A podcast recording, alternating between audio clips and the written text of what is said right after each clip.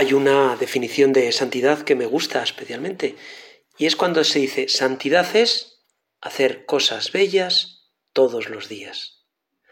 Puede parecer un poco cursi, pero es una realidad. Porque cada día hacemos muchas cosas bellas, especialmente a través del trabajo. Con el trabajo eh, cooperamos con Dios en la obra de la creación, pero hacemos no cosas de cualquier manera, sino cosas, cosas bellas. Y al considerar la vida de Jesús, vemos cómo tú, Jesús, eras el hijo del carpintero y trabajabas de carpintero.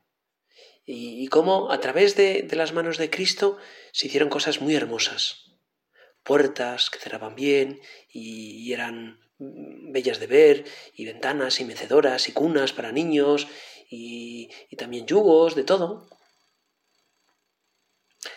Hay un, uno de los cuentos de Tolkien que, me gusta, La hoja de Nigle. Eh, otro que me gusta también mucho es El herrero de Woton Mayor. Y es una historia que te la voy a contar. Eh, Mayor es un pequeño pueblo donde lo más prestigioso es ser cocinero. Y porque mm, el cocinero eh, cada 24 años da una fiesta que se llama la fiesta de los 24 años y se organiza para que asistan 24 niños. Y para, para el cocinero de, de Mayor, preparar la comida, y sobre todo la tarta, era como el colofón de, de esa carrera, de su carrera como el cocinero de Voto Mayor. Y los jueces eran los propios niños, los 24 niños.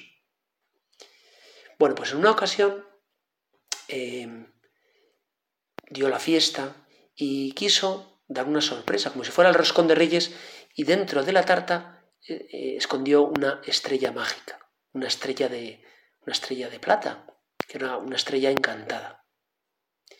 Y el cocinero estaba expectante a ver quién era el niño que encontraba la, la estrella, pero Nadie se dio cuenta que había una estrella escondida.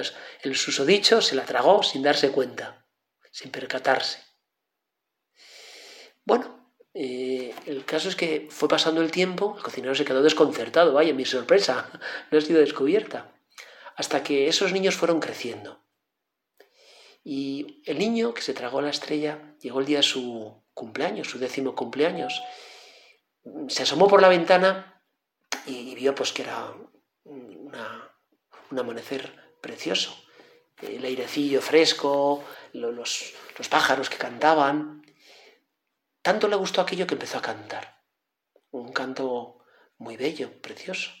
Y conforme comenzó a cantar alto y claro, la estrella se le cayó de la boca porque estaba ahí, esa estrella, la estrella había estado escondida. Y según caía, la recogió en la palma de la mano. Era una estrella de plata reluciente, brillaba como la luz del sol y temblaba en su mano. Sin pensarlo, el chico se golpeó la frente con la mano y allí quedó en el centro la estrella. Y allí la llevó durante muchos años. Pero nadie la veía, los del pueblo no lo notaban. Aunque para ojos atentos se veía que algo pasaba, algo brillaba en su frente. Y además que esa luz pasó también a los ojos del muchacho y a la voz. Este chico se dedicó a trabajar como, como herrero. Fue conocido como un gran herrero por la destreza de su trabajo, no solo en su pueblo, sino en los alrededores. Eh, su padre había sido herrero y le llamaban el hijo del herrero. Y en, en su fragua de herrero no solamente se hacían objetos de hierro, sino todo tipo de objetos hacía aperos para el campo, herramientas de carpintero, utensilios y cacharros de cocina, sartenes, trancas, cerrojos, bisagras, ganchos para las ollas, morrillos para las chimeneas, herraduras de todo tipo. Y no solamente eran cosas resistentes y duraderas, sino que además de aspecto agradable.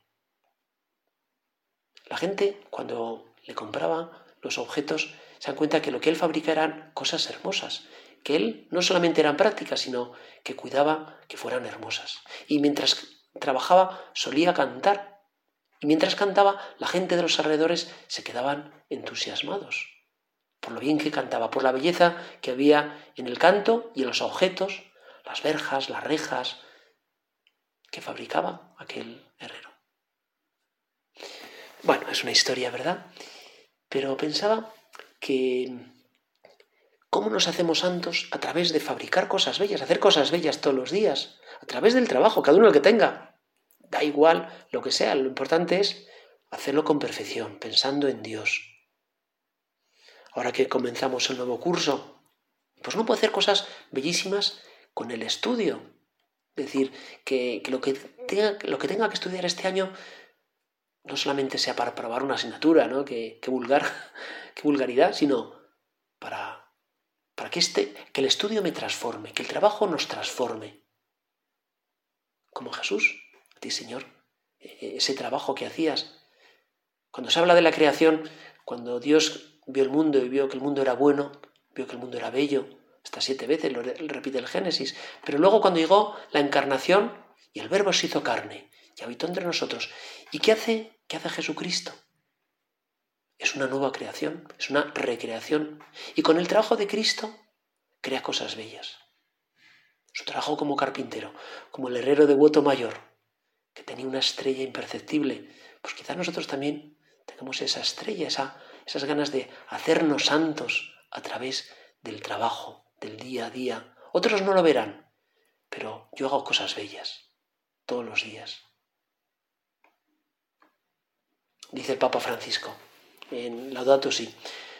Jesús trabajaba con sus manos tomando contacto cotidiano con la materia creada por Dios para darle forma con su habilidad de artesano.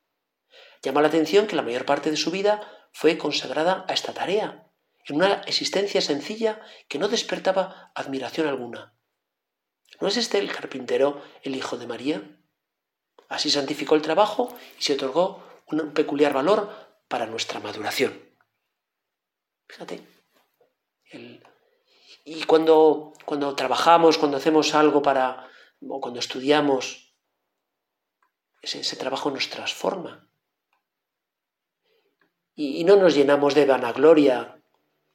Recuerdo la historia del señor Asterio. El señor Asterio era, era un carpintero, era casi más un ebanista, un hombre que trabajaba la madera con mimo y era un gran profesional, pero siempre dejaba las sillas y las cojas, perdón, y las mesas cojas.